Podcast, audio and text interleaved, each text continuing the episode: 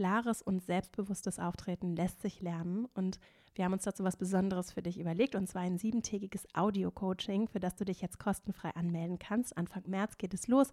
Einfach per E-Mail anmelden auf female-leadership-academy.de und dann arbeiten wir sieben Tage jeden Tag an deinem Auftreten. Ich freue mich auf dich.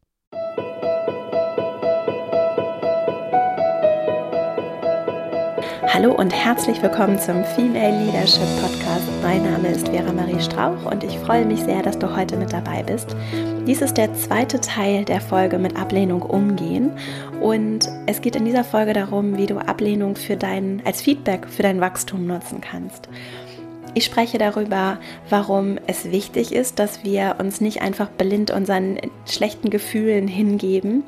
Ich spreche darüber, was du tun kannst, wenn deine Gefühle dich überwältigen und wie du sehr viel daraus lernen kannst für dich und dein Wachstum. Außerdem geht es darum, was du inhaltlich aus Ablehnung lernen kannst, wie du wertvolle Informationen über dein Gegenüber herausziehen kannst. Und es geht darum, wie du so fünf Punkte dafür nutzen kannst, dieses Wachstumspotenzial für dich voll auszuschöpfen. Ich wünsche dir ganz viel Freude mit dieser Folge und dann legen wir mal los. Ist der zweite Teil zum Thema mit Ablehnung umgehen und in dieser Folge spreche ich darüber, wie du wertvolles Feedback aus Ablehnung ziehen kannst für dein Wachstum und deine Weiterentwicklung. Im ersten Teil habe ich unter anderem darüber gesprochen, dass wir in uns einprogrammiert haben, so eine Urangst, nicht dazuzugehören und dass wir akzeptiert werden wollen und äh, gesehen und anerkannt werden wollen und dass wir zu Gruppen dazugehören wollen, weil wir eben diese Urangst evolutionär bedingt noch mit uns herumtragen. Ich habe mich in dem Buch auch, das findest du auch in den Quellenangaben da, ähm, auf ein Buch von Yuval Noah Harari bezogen. Das Buch heißt Eine kurze Geschichte der Menschheit und es geht um so eine ja, soziologisch-anthropologische Betrachtung, woher wir eigentlich als Menschen kommen. Und dass es eben so ist, dass bis noch vor ja, gut 200 Jahren wir eben, sobald wir von der Familie oder der Gemeinschaft verstoßen wurden, ähm, keinen Zugang mehr zur Arbeit, zu Bildung, keinen Kredit, keine Absicherung in Zeiten von Krankheit und Hunger hatten. Das heißt, dass, dass sich in den letzten 200 Jahren, also so mit Ende des 18. Jahrhunderts, unfassbar viel getan hat und diese rapide Entwicklung ist eben innerhalb von 200 Jahren ganz dramatisch gewesen. Vor allen Dingen eben mit der industriellen Revolution haben sich vollkommen neue Möglichkeiten der Kommunikation und der, äh, der Transport, des Transports und der Unabhängigkeit jedes einzelnen Menschen getan. Und, aber das ist noch nicht zwangsläufig so tief in uns angekommen. Ne? Also wenn man sich mal ansieht, wie lange es die Menschheit schon gibt und wie verhältnismäßig kurz, wie, wie, was für einen verhältnismäßig kurzen Zeitraum diese 200 Jahre einnehmen, dann ist es eben durchaus verständlich, dass wir zum Teil eben noch sehr tief in uns drin diese Angst davor haben, nicht zur Gruppe dazuzugehören, weil es eben, wie gesagt, existenzbedrohend sein konnte und wirklich lebensbedrohend, wenn wir nicht, wenn wir, wenn die Gruppe Gruppe uns verstoßen hat, weil es eben um Schutz und Nahrung und und Sicherheit der durch die Gruppe bereitgestellt ging. So heute ist es natürlich anders. Heute gibt es diverse Gruppen und diverse Möglichkeiten auch außerhalb von Familie und ähm, und anderen Gemeinschaften zum einen Anschluss zu Gruppen zu finden und zum anderen äh, sich auch bewusst dagegen zu entscheiden, zu gewissen Gruppen dazugehören zu müssen. Und für mich ist es sehr hilfreich, mir bewusst zu machen, dass wir eben, dass wir eben immer noch zum Teil diesen einprogrammierten äh, Trieb in uns haben, dass wir gerne dazugehören wollen. Und das erklärt eben, warum Ablehnung so schmerzhaft sein kann. Wenn jemand äh, deine Bewerbung zum Beispiel ablehnt oder wenn jemand, wenn dein Vertrag nicht verlängert wird oder wenn du einen richtig guten Job machst und dafür nicht anerkannt wirst oder nicht eingeladen wirst oder nicht oder jemand hinter deinem Rücken spricht oder schlecht über dich spricht und oder wenn jemand einfach ähm, dich nicht dabei haben möchte und du das Gefühl auf jeden Fall hast, dass dich jemand nicht dabei haben möchte und diese Urangst durchaus noch eine Rolle spielen kann, wie wir darauf reagieren und wie schwierig das teilweise für uns ist und wie schmerzhaft das auch sein kann. Und für mich war das eben wichtig und das wollte ich jetzt nochmal so als Bezug zum ersten Teil herstellen, das einfach zu verinnerlichen und sich dessen bewusst zu sein, dass, dass es gar nicht schlimm ist, und dass wir auch frei wählen können, zu welchen Gruppen wir dazugehören wollen. Und für diese Folge habe ich vor allen Dingen drei Bücher verwendet, auf die ich mich beziehe. Zum einen von Dan Ariely, das ist ein Psychologe aus den USA. Wer denken will, muss fühlen. Da geht es vor allen Dingen um Entscheidungstheorien. Als zweites Jack Cornfield, auf den habe ich mich auch schon im ersten Teil bezogen, das weise Herz. Und als drittes Friedemann Schulz von Thun, miteinander reden, und zwar den ersten Teil, allgemeine Psychologie der Kommunikation. Diese drei Bücher habe ich mitgebracht und ich möchte gerne heute über so fünf Aspekte sprechen die wichtig sind, die aus meiner Perspektive wichtig sind, um Feedback aus Ablehnung zu ziehen und wertvolle Informationen zu extrahieren, die du nutzen kannst für dich, so dass es auch, obwohl es dann vielleicht mal richtig weh tut, äh, so dass es für dich trotzdem einen Nutzen bringt und du auch so die positive Seite sehen kannst. Und zwar die ersten beiden Aspekte und Punkte zum Thema Feedback ziehen beziehen sich auf Gefühle und die nächsten drei dann auf so eine Sachebene, was für eine Information du aus einer Botschaft auch ziehen kannst. Und der erste Punkt, auch wieder anknüpfend an den ersten Teil, warum sind Gefühle überhaupt so wichtig? Sich das bewusst zu machen, weil kurz, wenn du auf, aufgrund temporärer, kurzfristiger Gefühle handelst, dann kann das langfristige Folgen haben. Und das, das hat der Dan Ariely erforscht und in Wer denken will, muss fühlen, äh, beschreibt er das sehr schön, wie ich finde. Und zwar ist es so, dass unsere Entscheidungen zu Handlungen führen und sich aus einzelnen Entscheidungen durchaus repetitive Verha oder sich wiederholende Verhaltensmuster entstehen können. Und da gibt es einen sogenannten Process of Self-Herding, also so dieses Herdenverhalten, das funktioniert auch mit uns selbst. Dieses Herdenverhalten bedeutet eben, dass wir uns zum Beispiel bei der Auswahl von Kleidung oder bei anderen Entscheidungen, die wir treffen, durchaus auf Meinungen anderer Menschen in unserer Herde, in unserem Umfeld beziehen und davon beeinflussen lassen. Also unsere, unsere Entscheidungen werden auch von der Gruppe geprägt. Und wir nehmen dann Bezug bei zukünftigen Entscheidungen, nehmen wir Bezug auf vergangene Entscheidungen, die in der Gruppe gefällt wurden, aber, und das ist dann das Self-Herding, die wir auch selbst getroffen haben, weil wir uns ja selbst vertrauen und wir selbst eben uns durchaus für kompetente Ratgeber halten. So, und dieses Herdenverhalten, wenn du jetzt jetzt darauf beziehst, dass du zum Beispiel, dass du morgens ins Büro kommst und du hast auf dem Weg ins Büro schon einen Anruf erhalten, dass irgendein Auftrag nicht geklappt hat, dass du irgendeinen Auftrag nicht gewonnen hast oder dein Chef hat dich angerufen und äh, du hast irgendwie irgendwas falsch gemacht und hast dann eben negatives Feedback erhalten. Und mal angenommen, du bist dann in einer sehr schlechten Stimmung und in einer negativen äh, Stimmung, weil es dich verletzt hat oder weil du unglücklich bist und enttäuscht bist, dass der Auftrag nicht zustande zustande gekommen ist. Und dann triffst du eine Entscheidung, dich auf gewisse Art und Weise zu verhalten. Also zum Beispiel, du bist unfreundlich zu der, zu der Kollegin, die am Schreibtisch nebenan sitzt und bist unfreundlich zu ihr und oder vielleicht fährst du sie sogar an dass du jetzt keine Zeit hast, irgendwie jetzt hier übers Wochenende zu sprechen, weil du jetzt arbeiten musst. Also aus der Emotion, aus dieser kurzfristig auftretenden Emotion, die negativ ist und die gar nichts mit deiner Kollegin zu tun hat, triffst du also eine Entscheidung, auf gewisse Art und Weise zu handeln. Und jetzt ist es erwiesenermaßen so, dass diese kurzfristigen Entscheidungen, äh, zum Beispiel morgens einfach schlecht gelaunt im Büro zu sein, dass diese Entscheidung als Referenzwerte, ohne dass wir es bewusst wahrnehmen, als Referenzwerte für zukünftige Entscheidungen von uns innerlich hinzu, äh, als Referenzwerte von uns innerlich genutzt werden. Das heißt, kurzfristige Entscheidungen können langfristig Entscheidungs- äh, beeinflussen.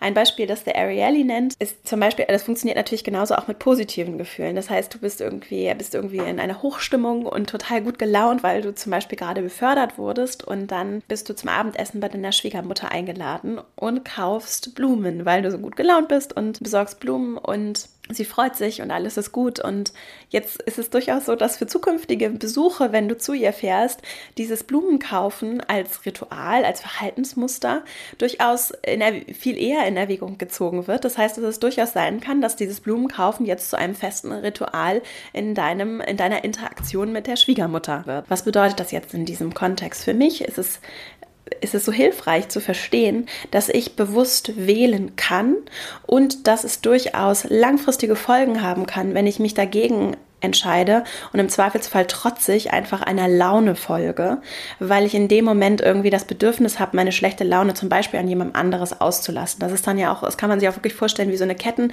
wie so eine Domino-Effekt.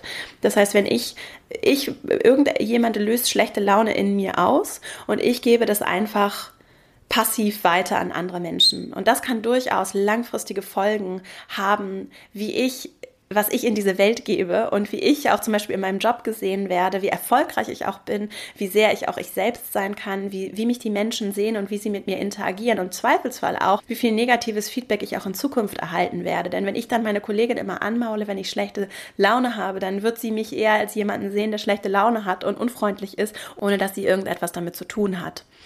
Insofern ist es einfach für mich sehr wichtig, mir bewusst zu machen, dass dieser Punkt eine große, große Rolle spielt und dass ich tatsächlich, und das ist mein zweiter Punkt zum Thema Gefühle, dass ich Kontrolle und Einfluss auf meine Gefühle habe und dass ich nicht ein passives Objekt bin, das sich einfach so im Raum bewegt und Gefühle kommen, sie gehen auch wieder. Und ich kann auch entscheiden, Gefühle loszulassen.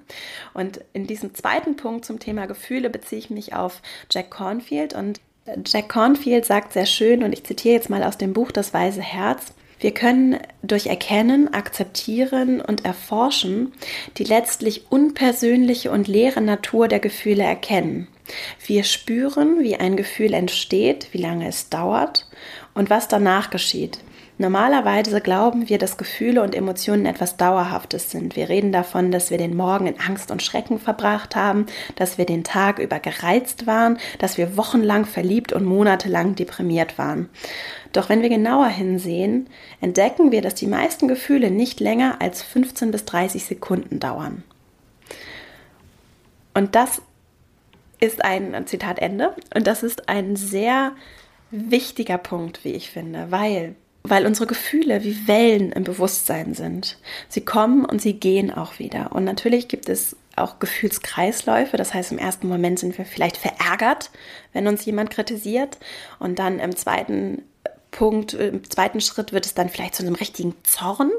Und dann merken wir irgendwann, wenn der Zorn geht, dass wir eigentlich nur verletzt sind und uns, weil wir uns so viel Mühe gegeben haben und es trotzdem wieder falsch gemacht haben, zum Beispiel, dass wir uns dann, dass es uns dann wehtut, weil wir verletzt sind, weil wir uns ja Mühe gegeben haben und den anderen eigentlich positiv von uns beeindrucken wollten und die Person das vielleicht nicht gesehen hat und wir uns nicht verstanden fühlen.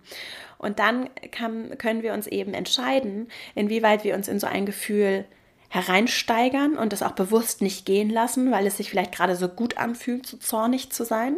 Oder ob wir uns bewusst machen, dass so ein Gefühl auch wieder von ganz alleine geht, dass ein neuer Gedanke kommt, ein neuer Impuls von außen kommt, die Kollegin reinkommt und eine Frage hat und auf einmal verfliegt dieses Gefühl auch wieder, weil wir unseren, unsere Aufmerksamkeit woanders hinrichten. Und ich meine damit nicht, dass es darum geht, solche Gefühle zu verdrängen und sie nicht zuzulassen, sondern dass diese Gefühle uns sehr, sehr viel sagen können. Und das ist eben dieser Dreischritt, auf den Jack Cornfield sich auch bezieht. Gefühle erkennen, Gefühle akzeptieren und Gefühle erforschen. Durch diesen Dreischritt, dass ich überhaupt erstmal erkenne, okay, ich bin jetzt wirklich wütend oder ich bin ärgerlich oder ich bin traurig. Akzeptieren, dass dieses Gefühl da ist, weil wir ja auch wissen, selbst wenn es gerade richtig weh tut, es geht ja wieder vorbei. Es, kein Gefühl ist für immer da und Gefühle sind flüchtig in ihrer Natur und sie bestimmen auch nicht. Wir sind nicht unsere Gefühle. Ich bin nicht mein Gefühl und nicht die Gefühle, die ich habe, sondern die Gefühle sind ein Teil meines Bewusstseinszustandes. Aber sie sind so flüchtig und es gibt so, so eine große Palette an Gefühlen, die ich fühlen kann. Ich bin das nicht und es ist auch nicht schlimm, wenn ich mal traurig bin. Das heißt, zu akzeptieren, dass ich in dem Moment vielleicht traurig oder verletzt bin und dann zu erforschen. Und dieser dritte Punkt ist so wichtig, wenn es darum geht, was, für, was du auch daraus lernen kannst, wenn du wenn du verletzt bist, wenn du Ablehnung erfährst. Du kannst sehr, sehr viel über dich lernen durch das Gefühl, das es in dir auslöst. Und dadurch, dass du erkennst und akzeptierst, dass du gerade verärgert bist und dann in das Gefühl hereinforscht und sich fragt, warum bin ich denn verärgert? Bin ich eigentlich wirklich verärgert oder bin ich nicht vielleicht einfach nur, nur traurig oder ängstlich, verletzt? Und warum? Und dann eben diese Fragen zu stellen und, und keine Angst vor dem Gefühl auch zu haben, in dem tiefen Vertrauen, das ist auch sehr schön, wie der Jack Cornfield es schreibt, in dem tiefen Vertrauen und Wissen, dass das Gefühl wieder geht. Und selbst wenn es ein kurzer Schmerz ist, ist das ein bisschen so wie mit dem Pflaster, das man schnell abzieht. Es geht wieder, der Schmerz geht wieder. Und selbst wenn es dann in dem Moment wehtut, versuch mal das zuzulassen und nachzuforschen, warum du gerade verletzt bist wenn dein Freund irgendwas zu dir gesagt hat und du total wütend wirst, Frag dich, warum bist du jetzt so wütend? Was ist, was passiert gerade in dir? Warum, was ist da eigentlich die Substanz dieses Gefühls? Was liegt denn da eigentlich am Kern? Was ist denn das eigentliche Gefühl dahinter? Und, und die inhaltliche Ebene, die das ausgelöst hat. Und durch diese Achtsamkeit kann es dir sehr, sehr helfen, diese Energie auch zu verstehen. Denn letztlich sind Gefühle, gerade wenn es intensive Gefühle sind, wie Zorn, Trauer, wenn es tiefe Gefühle sind, dann ist das erst in erster Linie Energie. Und das ist gut, weil da irgendwas am Grund äh, von die, also weil da irgendwas am Grund des Meeres liegt, ne, dass diese Wellen so überschattet. Aber dieser Grund, der ist doch interessant und zu verstehen, warum bewegt dich das so. Und bei mir zum Beispiel ist es so, ich, ein ganz großer Wert von mir ist, ist Gerechtigkeit. Und wann immer es um Gerechtigkeit für Frauen, für Minderheiten, für Menschen in anderen Teilen dieser Welt, ich weiß es nicht, um Gerechtigkeit in irgendeiner Form geht, werde ich sehr schnell sehr emotional, weil mir dieser Wert so wichtig ist und weil ich es dann auch gar nicht verstehen kann, wenn andere Menschen nicht so sehr, deren Herz nicht so sehr für dieses Thema schlägt. Nur das ist etwas, und das war für mich sehr, sehr lehrreich zu verstehen, dass es gut ist, selbst wenn ich dann ganz wütend werde, dass diese, diese Wut Energie ist und dass ich auch entscheiden kann, ob ich meine Energie jetzt in, in ein wütendes Gespräch mit jemandem, der nicht versteht, was ich meine, verwende oder ob ich diese Energie vielleicht in positive Energie umwandle und sie ganz gezielt einsetze, um Dinge zu verändern und aufzubauen und zu bewegen, die mir wichtig sind und bei denen ich das Gefühl habe, es bewegt viel, viel mehr für diesen, für, für dieses Herzensthema Gerechtigkeit, als jetzt mich mit jemandem stundenlang darüber zu streiten, ob äh, Frauen wirklich gleichberechtigt sind heute. so, das heißt, es hilft sehr, wenn du diese Gefühle spürst, dass du anerkennst, akzeptierst, erforschst und dir vielleicht auch mal die Frage stellst, warum ist dir dieses Thema so wichtig? Warum, was ist eigentlich der Wert, der da im Grunde, der, was hat dich so sehr verletzt? Was liegt da am Grunde des Meeres, das dir so viel bedeutet und so viel Energie in dir hervorruft? Und wie willst du das vielleicht, mit welche Werte sind es dann vielleicht, die du gerne nutzen möchtest, auch in Zukunft, die vielleicht heute in deinem Job auch noch nicht so sehr Berücksichtigung finden, die dich wirklich bewegen? Und das ist eine so aufschlussreiche Information, die du so sehr nutzen kannst, auch um deinen weiteren Lebensweg zu gestalten, aber vor allen Dingen auch zu entscheiden, wann wann Ablehnung vielleicht ein notwendiges Übel auch ist. Und du vielleicht aber auch entscheidest, dass diese Person den Zorn, den Ärger, deinen Trauer gar nicht wert ist, sondern dass du merkst, okay, ich werde jetzt vielleicht gerade wütend, weil die Person sich so und so mir gegenüber verhält was liegt am Grund dieses, dieser Wut? Und möchte ich jetzt überhaupt nicht auf diese Diskussion einlassen? Oder ist es vielleicht einfach wirklich verschwendete Lebenszeit? Und ich ähm, stehe ein bisschen über den Dingen und kann mich auch aus so einer Situation bewusst rausnehmen, weil ich weiß, dass sie mich persönlich nicht weiterbringt. Und einen kleinen Tipp noch, weil ich zum Beispiel das ganze Thema Trauer so richtig tiefe Gefühle sind bei mir zum Beispiel häufig dann auch wirklich, dass ich mir so die Tränen kommen, wenn ich auch so verzweifelt bin, weil ich das Gefühl habe, auch so in der Diskussion vielleicht nicht weiterzukommen oder auch in einem Termin mich so sehr verletzt fühle, auch durch gewisse Verhaltensweisen. Und wenn du das kennst, dass du so kurz vor den Tränen bist und es einfach eine Situation ist, grundsätzlich würde ich immer sagen, es ist gut zu weinen und es reinigt die Seele und man kann das auch ruhig rauslassen und das Gefühl geht ja auch wieder. Nur es gibt durchaus Situationen, wo es heute einfach gerade so im Business-Kontext überhaupt nicht angebracht ist zu weinen. Und man möchte eben auch nicht diese Schwäche, die, mit der das leider immer noch assoziiert wird, diese Schwäche in dem Moment nicht zeigen. Da habe ich noch einen Tipp für dich, was mir super hilft, ist, äh, wenn ich nicht anfangen möchte zu weinen, meine Gedanken bewusst aus dem Thema zu ziehen. Das heißt, wenn du zum Beispiel in einem Meeting mit jemandem sitzt und du möchtest, du merkst, dir kommen so die Tränen, dann such dir etwas im Raum. Ich zum Beispiel nehme dann so die Wand und konzentriere dich auf das Objekt und versuch wirklich auf so einer Sachebene dir deine Gedanken kurz abzulenken. Also ich zum Beispiel stelle mir dann vor, okay, was ist das für eine Farbe, für eine Wandfarbe? Ist das eine Raufasertapete? Wer hat hier wohl, dann stelle ich mir vor, wie die Menschen da total langweilig diese Raufasertapete angebracht haben, das dann gestrichen haben und dann dadurch, dass ich meine Gedanken auf so einen anderen Inhaltsprozess ziehe, kriege ich genug Distanz, um mich auch von diesen Tränen zu distanzieren. Langfristig, wie gesagt, ist es viel besser, deine Gefühle zuzulassen, zu akzeptieren und auch ruhig mal zu weinen. Und ich glaube, es tut uns in unseren, in den Büros auch ganz gut, wenn wir anfangen, uns diese Angst vor Trauer und Tränen auch zu verlieren, dass dies zum Teil ja wirklich noch gibt, wo auch viele ähm, auch gerade männliche Kollegen zum Teil dann auch überfordert sind und auch gerade für Männer Weinen am Arbeitsplatz natürlich äh, immer noch, so aus meiner subjektiven Wahrnehmung, äh, nicht wirklich akzeptiert ist. Für Frauen eher, aber selbst dann ist, hat es ja schon häufig auch einen Beigeschmack von Schwäche und sie ist irgendwie überfordert und kommt mit der Situation nicht klar, was äh, was ja auch eine Interpretation ist, die dafür spricht, dass wir noch nicht wirklich mit dem Thema umgehen können. Und wenn du mal schon mal geweint hast oder es dir passiert ist und es ganz furchtbar unangenehm ist, dann nimm es nicht so schwer, sei nett zu dir und äh, siehst so, dass du da den Weg ebnest gerade, dass wir alle mal ein bisschen entspannter mit unseren Gefühlen umgehen und dass du einen guten Beitrag dazu geleistet hast. so, dann, das heißt, das waren meine beiden Punkte zum Thema Gefühle und jetzt kommt der dritte Punkt, in dem ich gerne auf diese Sachebene gehen möchte. Das heißt, die Gefühle geben dir Aufschluss darüber, was in dir passiert, welche Werte in dir, in dir so schlummern, was eigentlich so deine Grundüberzeugungen sind und Dinge sind, die, die dir besonders wichtig sind. Und es gibt dir eine gute Indikation, damit zu arbeiten.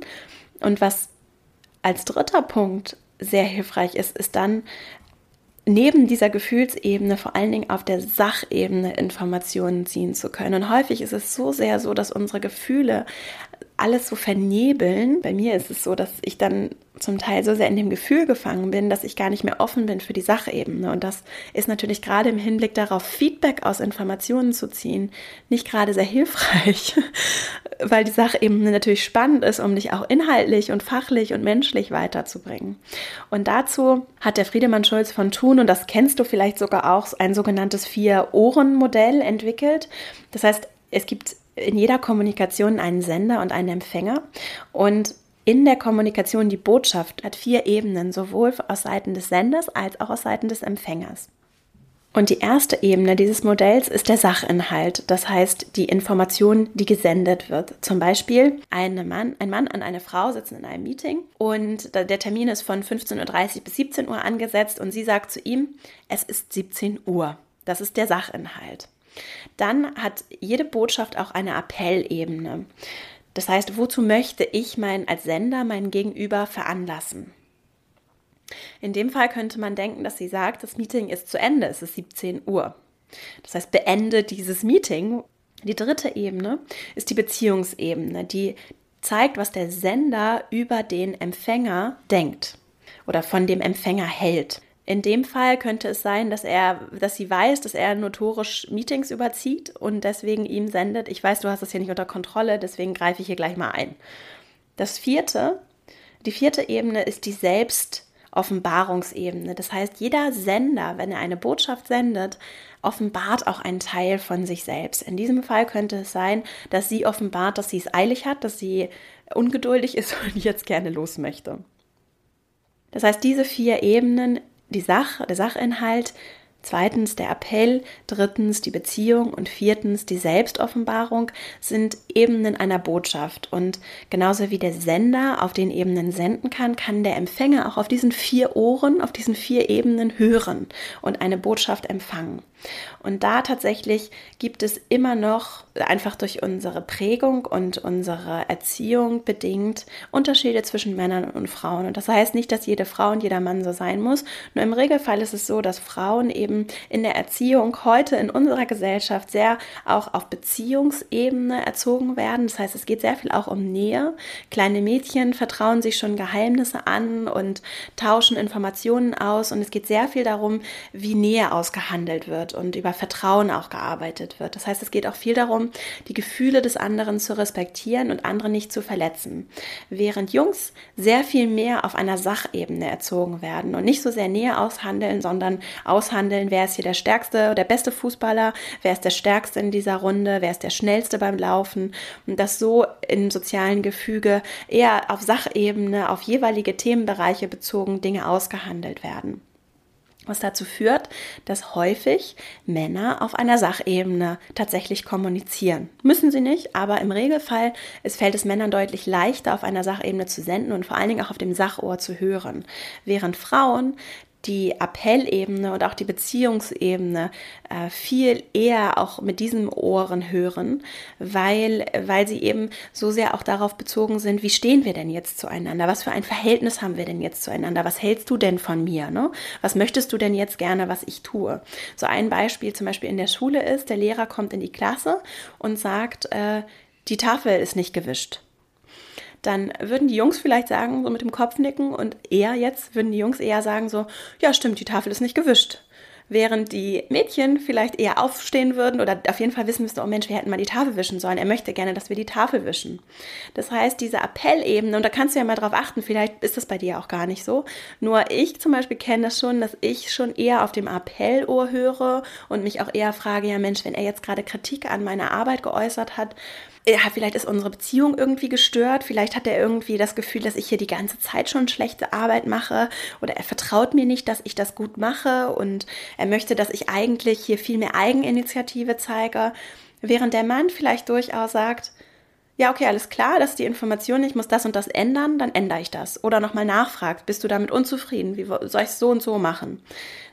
Und das führt natürlich, also und das ist, das kann, also für mich ist es super hilfreich, mir das bewusst zu machen. Und vor allen Dingen, wenn du diese vier Ebenen im Hinterkopf behältst und sowohl als Mann als auch als Frau dir das einfach mal bewusst machst und dir auch bewusst machst, zum Beispiel auch in deiner Beziehung, in deiner Partnerschaft, in deinen Freundschaften bewusst machst, dass Frauen vielleicht häufiger tatsächlich die Frauen in, deiner, in deinem Umfeld vielleicht häufiger auch auf dem Appellohr hören, dass du, dass du dann vielleicht auch eher verstehst, wenn deine Freundin vielleicht auch mal total gereizt reagierst, reagiert, wenn du sagst, irgendwie die Milch ist leer, weil sie davon ausgeht, dass du ihr gerade irgendwie sagen möchtest, dass sie hätte Milch kaufen sollen, während sie doch sonst immer schon all die Einkäufe gemacht hat hat. Das ist wirklich ein sehr typisches Verhaltenspattern, das sich wirklich so, selbst wenn ich in der Bahn sitze und die Menschen gar nicht kenne, so häufig äh, bekomme ich mit, dass es dieses Kommunikationsdilemma irgendwie stattfindet. Und es mag etwas pauschal sein, zwischen Mann und Frau so zu unterscheiden, nur es ist erschreckend häufig der Fall. Und es ist eben sehr hilfreich, sich das bewusst zu machen. Und zum Thema, was für Feedback du aus einer, aus einer Kommunikation, aus einer ablehnenden Kommunikation auch ziehen kannst. Zunächst ist es so, dass das, was du als Ablehnung empfindest, gar nicht unbedingt als Ablehnung gemeint sein muss vom Sender. Das ist schon mal wichtig oder er das auf jeden Fall auch gar nicht bewusst zwangsläufig wahrnimmt. Und dann ist es eben sehr hilfreich, dass du zum einen eben den Sachinhalt nicht, nicht vernachlässigst. Wenn du jetzt bei dir selber feststellst, du hast so eine Tendenz eher auf dem Appellohr oder auf dem Beziehungsohr zu hören, diese Sachinformation kann natürlich sehr, sehr hilfreich sein. Und gerade in der Kommunikation mit Männern, wenn du eine Frau bist, kann ich dir nur empfehlen, versuch Dinge auch auf Sachebenen zu diskutieren und zurückzusenden. Und das kann auch hilfreich sein, selbst wenn es auch auf der Appellebene gemeint war, kann es sehr hilfreich sein, Sachen einfach auf eine Sachebene zurückzuziehen und so zu tun, als wenn man den Appell gar nicht gehört hat an der einen oder anderen Stelle. Gerade wenn es so darum geht, äh, Protokoll zu schreiben oder solche Dinge zu machen äh, dann kannst du ruhig auf einer durch, kannst ja mal ausprobieren. Das funktioniert zum Teil wirklich ganz wunderbar, einfach auf einer Sachebene zu bleiben und, und den Appell zum Teil dann auch einfach zu ignorieren und zu gucken, was passiert. Damit kann man ja durchaus auch, da kann man ja das eine oder andere Experiment mal wagen. Gut, also wir haben die Sachebene, dieser Sachinhalt, der ist hilfreich und es ist hilfreich auch gerade, wenn du jetzt zum Beispiel Kritik, negatives Feedback erhältst, auch auf einer Sachebene vielleicht detaillierter nochmal nachzufragen, damit du wirklich auch inhaltlich Informationen bekommst, die dich weiterbringen, die dir helfen zu verstehen, wie du deinen Job besser machen kannst, was für, weiß ich nicht, Quellen du noch mit einbeziehen kannst, was für äh, was für Ratschläge und Tipps die Person für dich vielleicht auch noch hat, weil wir alle ja Potenzial haben, uns zu entwickeln. Und wie gesagt, ich habe auch in der ersten Folge über diese Perfektions- äh, Wunsch gesprochen, du musst nicht perfekt sein, du bist nicht falsch, nur weil du einen Fehler machst, sondern äh, Fehler haben sehr, sehr viel Potenzial, um daraus auch zu lernen und zu wachsen und auch Ablehnung, wenn jetzt zum Beispiel deine Bewerbung nicht akzeptiert wird und du bekommst einfach so eine Standard-E-Mail-Antwort auf der Sachebene, die nicht viel Aussagekraft hat, dann ruf ruhig an und frag nach. Und äh, manchmal hat man Glück und dann hat man jemanden am Telefon und am Telefon können die Leute dann im Regelfall auch offener sprechen und dann kriegst du nochmal ein Feedback zu deiner Bewerbung und eine Rückmeldung, was du vielleicht vielleicht zum nächsten, was, was in dem Fall eben einfach nicht so gepasst hat und woran es gelegen hat. Und es ist vielleicht etwas, was dich inhaltlich auch weiterbringt. So, und dann eben dieses Appellohr und auch das Beziehungsohr sagt uns natürlich viel über unsere Interpretation der Beziehung zu der, zum Sender und was wir meinen, was da jetzt gerade an Appell gemeint ist. Wie gesagt, das ist ziemlich vernebelt und im Zweifelsfall eine reine Spekulation. Denn das Einzige, was wir haben, ist die Sache. Ebene, das, was inhaltlich gesagt wurde. Und den Appell meinen wir dann vielleicht über die Formulierung oder auch, wie er das ausgesprochen oder sie das ausgesprochen hat, ne, die Betonung herauszuhören. Es ist letztlich Spekulation. Was spannend ist für dich, neben dem Sachinhalt als Feedback, wie ich finde, ist das Thema Selbstoffenbarung. Und das ist etwas, wo wir so viel lernen können über den Gegenüber. Und da gibt es diesen schönen Spruch, was Peter über Paul sagt, sagt mehr über Peter als über Paul. und das ist jetzt gerade in dem Fall, also wenn du zum Beispiel ein Team führst und du Mitarbeiter hast und Menschen zu dir kommen, so war das in meiner Erfahrung, und zum Beispiel auch petzen und über andere reden. Nehme ich mal so ein Beispiel, das ist durchaus nicht unüblich. Und jemand kommt und sagt, ach Mensch, und hier Herr XY, der ist immer so lang in der Pause. So, dann nehme ich diese Informationen und äh, es ist wirklich so praktisch hilfreich. Dann habe ich zum einen die Sachebene. Herr XY ist immer so lang in der Pause, was sachlich erstmal verhältnismäßig wenig Informationen bietet und auch sehr unkonkret ist. Dann habe ich die Appellebene, aus der ich durchaus rauslesen kann, hier intervenier mal bitte, weil der Mensch so lange Pause macht. Auf der Beziehungsebene, was die Person von mir hält, sagt mir das durchaus, was ich von dir halte, ist, du greifst hier nicht vernünftig durch, du hast das hier nicht im Griff, du solltest hier mal viel mehr die Leute zurückpfeifen. Und ich muss jetzt zu dir kommen, um dir zu erzählen, dass Person XY so lange in der Pause ist. Und auf der Selbstoffenbarungsebene, was ich mir, was, was der andere über sich von mir preisgibt, sehe ich natürlich sehr, sehr viel. Ich sehe, da ist jemand, der anders, der über Kollegen redet. Ich sehe, da ist jemand, der nicht die Person selbst konfrontiert und einfach hingeht und sagt, Mensch, warum machst du denn so lange Pause? Wir, wir machen doch alle weniger Pause oder ich finde das ungerecht. Sondern es ist jemand, der anstatt das direkt zu lösen, den Konflikt direkt einzugehen und zu lösen, zu mir kommt und über diese Person redet.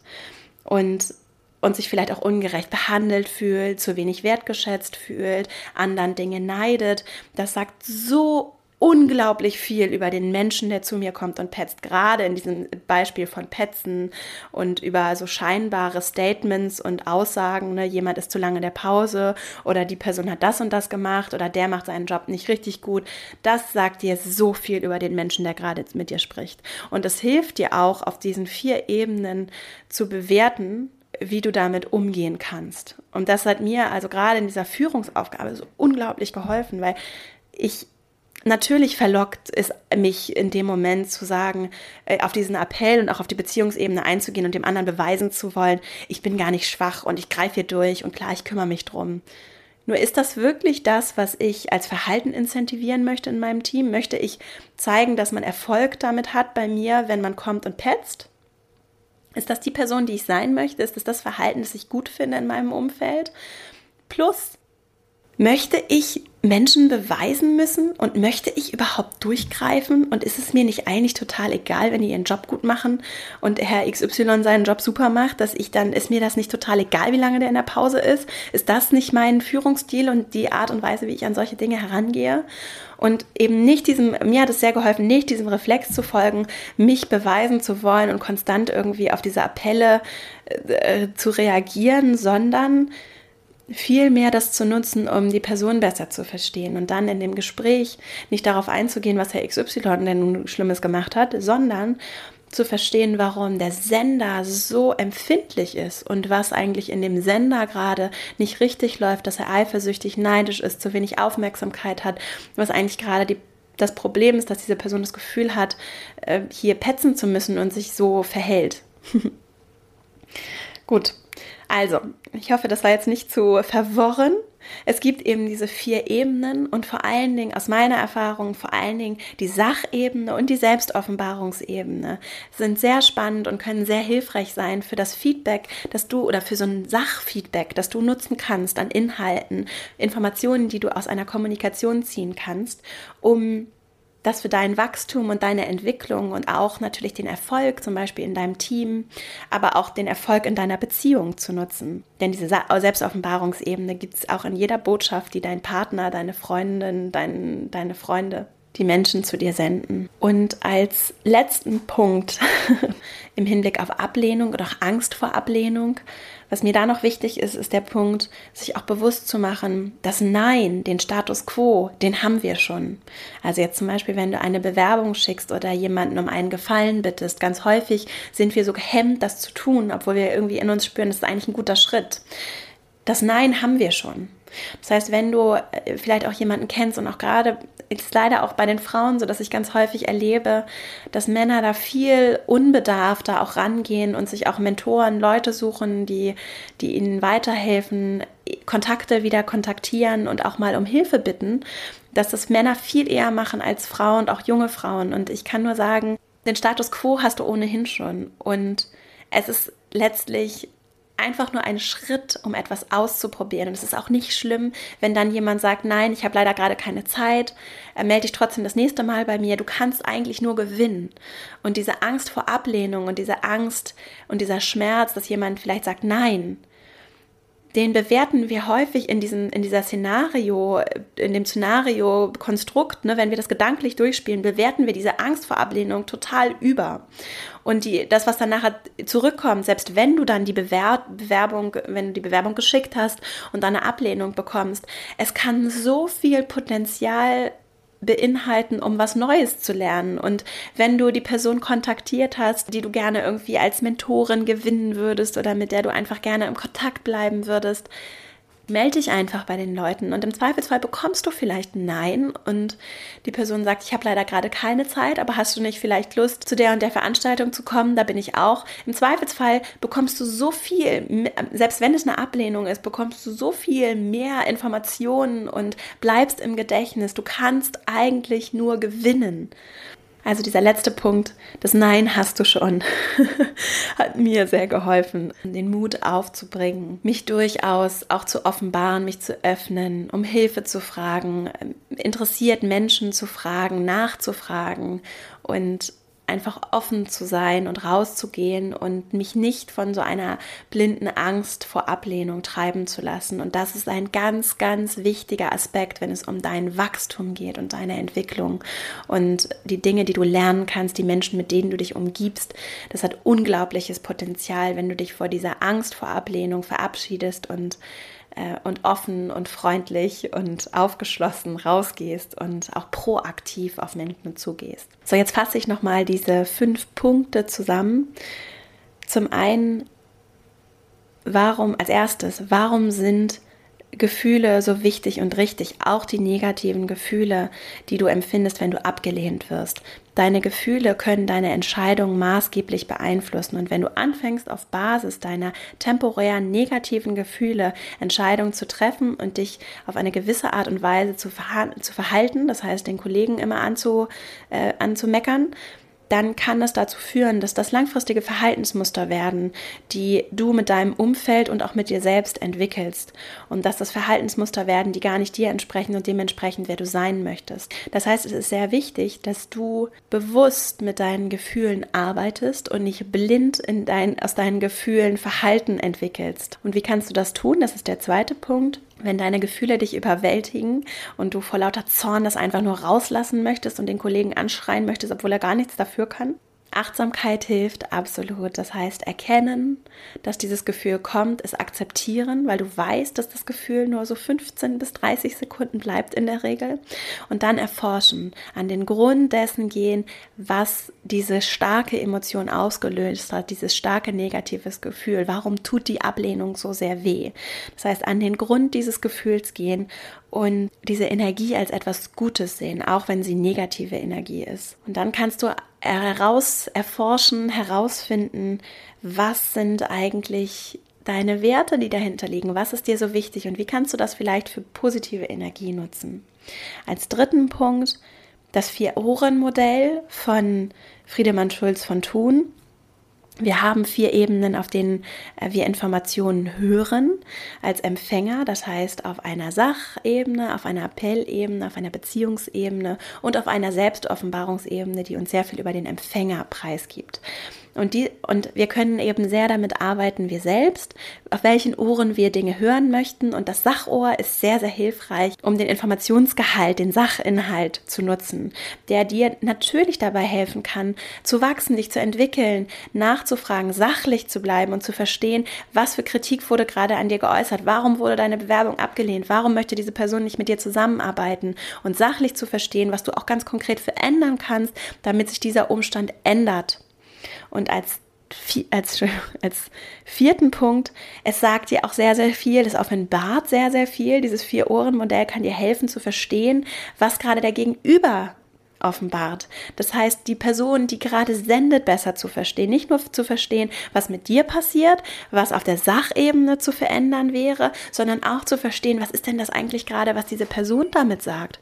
Hat, der, hat dein Chef vielleicht einfach Angst vor dir, weil du so gut bist? Fühlt sich da gerade jemand bedroht von dir? Oder bedroht von deiner kontroversen Aussage? Oder bedroht dadurch, dass du anders bist und auf einmal erfolgreich bist? Das heißt, es ist sehr hilfreich auch zu verstehen, was passiert denn gerade mit dem Gegenüber.